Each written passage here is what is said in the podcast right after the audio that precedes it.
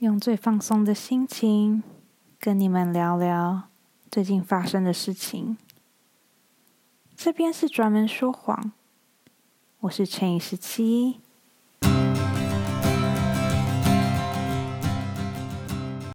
终于录了这么久，我终于有一集是要来黑特这个世界，或是就是我今天是要来黑特某件事情的。前几集的内容都有一点点欢乐，然后加上有一点点就是比较偏向开心的东西，但今天这一集我觉得有一点点的黑暗，所以。如果你们现在心情不好，或者是你们现在需要很多正能量的话，那我建议你们先去听我前几集的内容，然后这集可以跳过没有关系。我的我幼小的心灵是不会因此而受挫的。今天要讲的故事，其实是我最近遇到的事情。你们知道，当人长大了，认识的人变多了以后，你们或者是我们，我们三不五时都会遇到一些比较奇怪的人。我这边说的奇怪的人，就是那一种明明肚子里面没有什么墨水，却很执意的要。洗脑你，然后把你的想法变得跟他一样的那种人。先说，因为我还没有到三十岁，所以我觉得我的人生经历没有很丰富。然后我也不是什么常春藤名校或者是哈佛、普林斯顿那种知名大学毕业的，所以我也不敢说我自己是一个非常非常聪明的人。只是有的时候，因为遇见的人比较多，然后遇见的人比较广，所以有的时候我还是有办法分辨出哪些是正确的，哪些是不正确，然后哪些是比较奇怪的。前几天我遇到了一个长辈，虽然我称呼他为长辈，但他其实。也才大我三四岁而已，他是一个三十出头的男生。我会称他为男生，是因为我觉得他的思想有一些些的幼稚，所以在我眼里，他还不算是一个成熟的男人。我突然觉得我好像有一点坏，但嗯，我就是想要这样子说。这个长辈呢，他一看到我，他就问我说：“哦，你现在今今年几岁啦？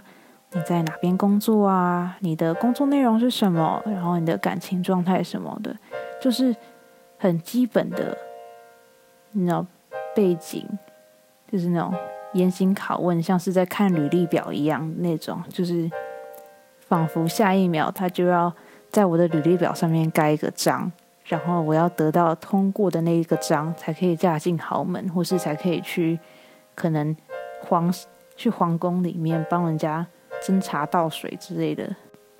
反正他就是用那种很严格的方式在做身家背景的调查。调查完了，他就开始用一种长辈的姿态，开始给我一些人生中的建议。就是他要，他觉得我可能要怎么做比较好啊？然后我可能工作要换成怎么样比较好啊？然后可能每年要跟老板要求多少的加薪啊？然后觉得可能我现在的男朋友怎么样啊之类的。反正他就是开始批评我身边的一切，也没有到批评，他是用一种建议、良心建议。的方式来批评我，然后我觉得这个就很像很多网络上的那种人，就是网络上的酸民，他可能就会开始前面讲很多批评你的话，然后最后再补上三个字“无恶意”，无恶意跟良心建议这几个字，这几个词，都是让我有一点不是那么开心的东西。就我为什么要去接受那些在我耳里听起来很不友善的话？虽然你讲说是无恶意，但话是你讲的，你心里有没有恶意，或是你心里是怎么想的？我觉得只要是有耳朵，然后有一点点基本的辨识功能的人，都可以很清楚跟明白的了解到你讲的这些建议是好的还是坏的。身为一个。新时代女强人，我是绝对不可能让这种事情发生在我身上的。所以，当这个长辈讲完他一连串好像非常有意义、非常有道理的人生哲学之后，我决定我要开始反击。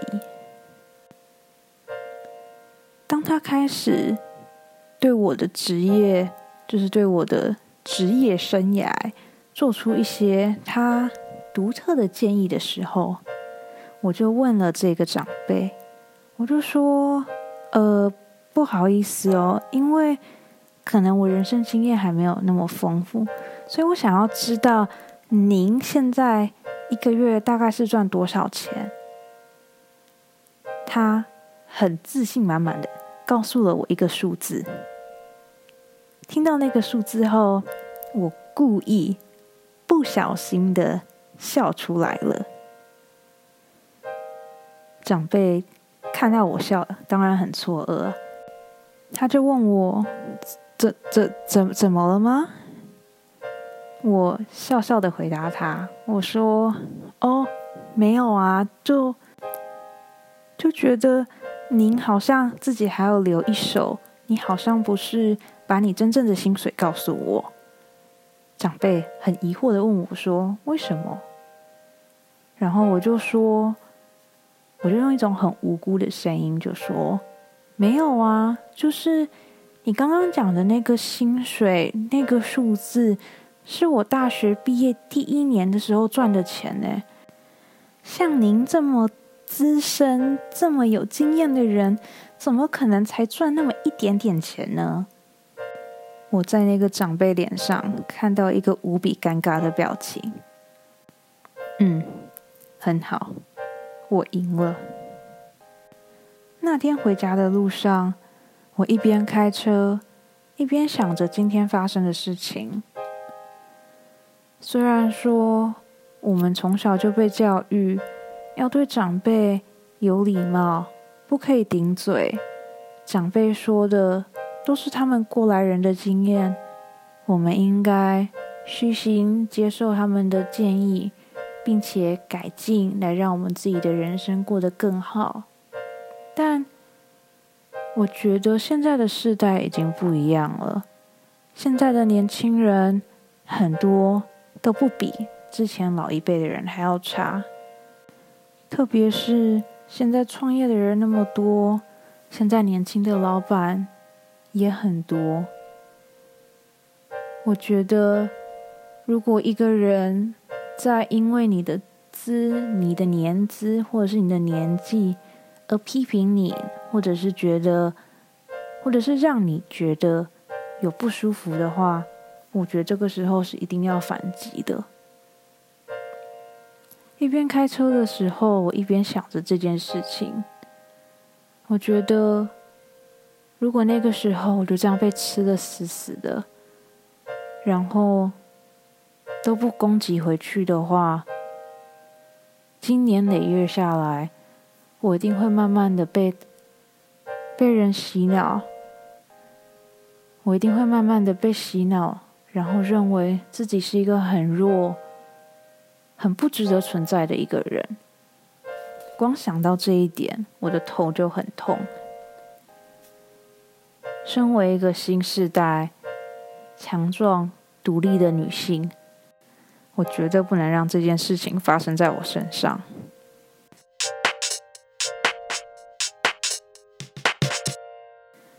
好，这是我要我这个礼拜要黑特的第一件事情。然后第二件事情是我想要黑特身边身边一个非常非常有一点点，也不能这样讲，一个非常非常重色轻友的人。其实我也不知道他算不算重色轻友，因为好，呃，故事是这样子的，我有一个很好很好的朋友，然后。我们真的是从小就认识了。我们好像，天啊，我们从小学就认识到现在，所以这样算一算，我们两个其实也认识快要十五年了。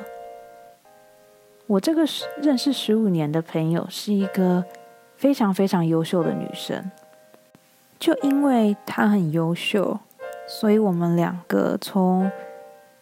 国中开始到现在，从国中开始到大学的时候，一直以来都是会互相督促，然后互相 push 对方，然后希望对方可以成为一个更好的人。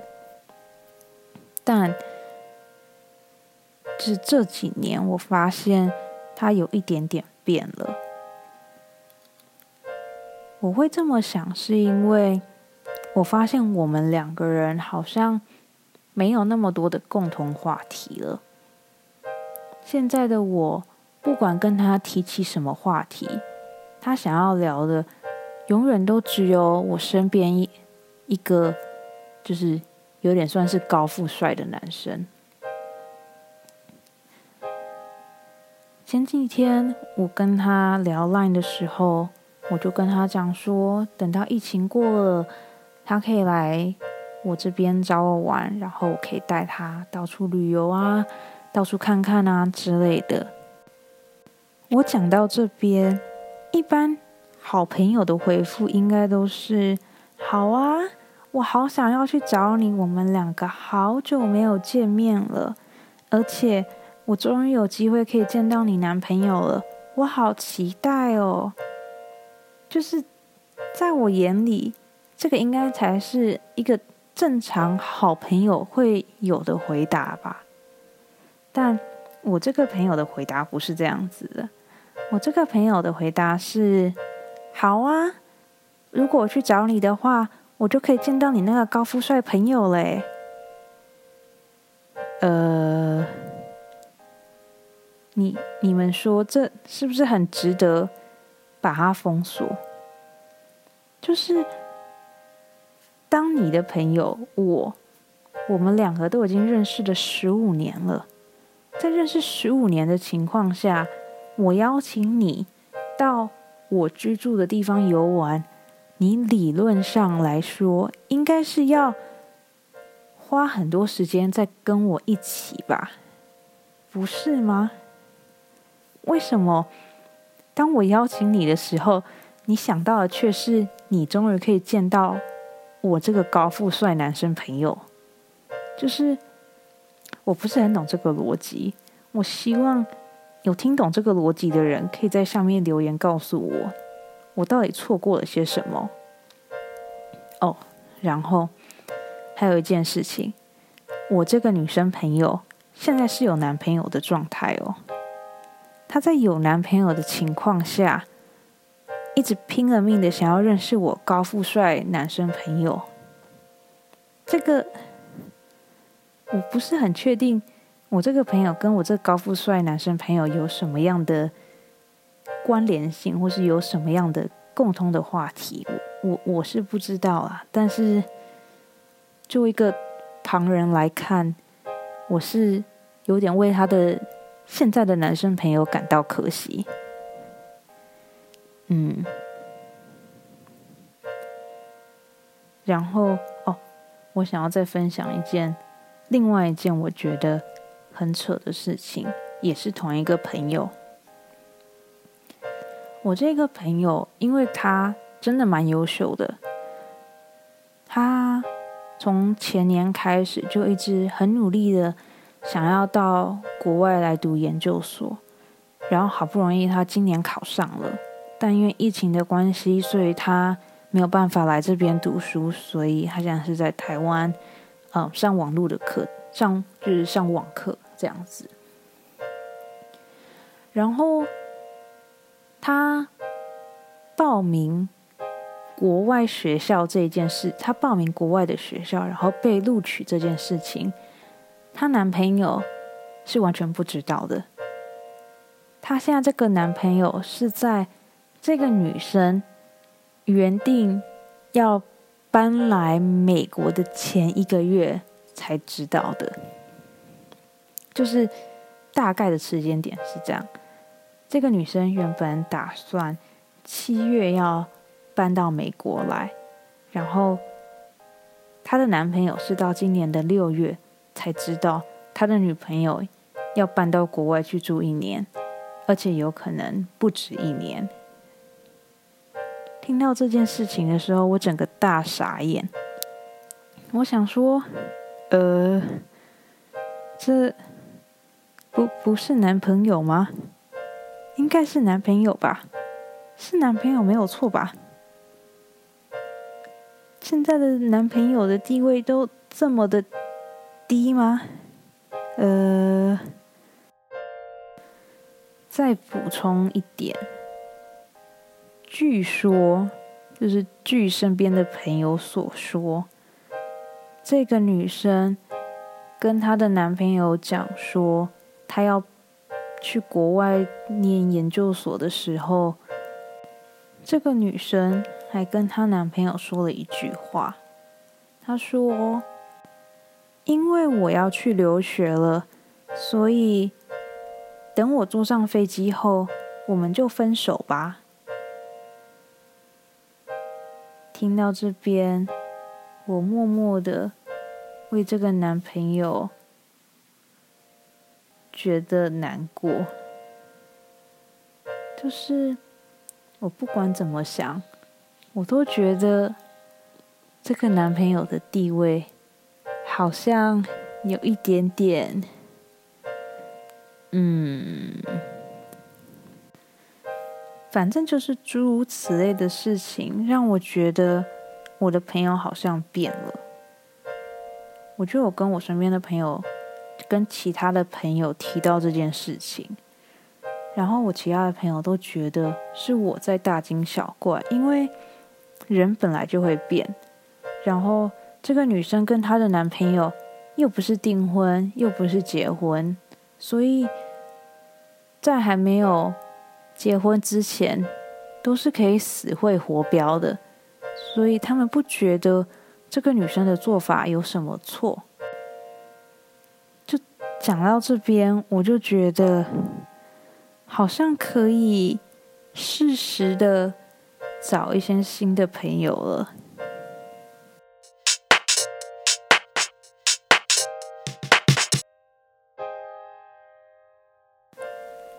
我今天要抱怨的最后一件事情，每一集都一定要凑满三个故事嘛，所以我还要再抱怨最后一件事情。最后一件让我想要抱怨的事情，就是可以请每间餐厅就是接接电话的那一个人讲话不要那么的小声，不要那么的有气无力吗？因为现在疫情的关系，所以很多店他们都是都已经没有都已经没有让人在店内用餐了，都是以。Pick up or delivery 就是去店内取餐或者去外送的方式，是很多餐厅都是透过这样的方式来支撑他们自己的生意的。因为我现在的工作有一点点就是关系到小生意，就是 local business 那种 mom and pop shop，就是。不是那种大型连锁店的。我现在的工作就是跟这些小商店、小餐厅有一些联系，所以可能每到周五或是周末的时候，我就会很想要呃点外卖。借此就是一半是因为我懒得煮饭，然后另外一半是因为我觉得只要我有花钱，这样我就可以促进我们整个经济体系的活动。因为一定要有花钱，钱才会动，钱才会动，大家才会赚钱，大家才会有钱来支撑我们整个经济体系嘛。不好意思，身为一个经济系的人，有的时候就是会很想讲这些没有人听得懂，但是好像又有点道理的胡说胡说八道的话。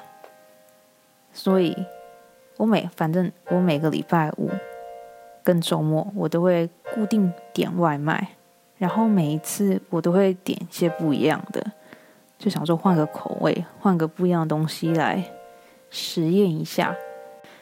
但不知道为什么，我真心不知道为什么。如果有在餐饮店打工，或者是有有人在专门外送外做外卖的，拜托告诉我，为什么每一次接电话的那个人？都是用一种我好像欠他三千万，然后已经欠个二十年都没有还的那种语气，在问我说我要点什么的。我真心不懂这件事情，就是我都已经打电话给你了，是是我先主动的哦。如果在如果我如果今天我们两个是在谈恋爱的话，是我在追求你哦，而不是你来追求我。我觉得。先动的那一个人就已经是付出了很大的心力了。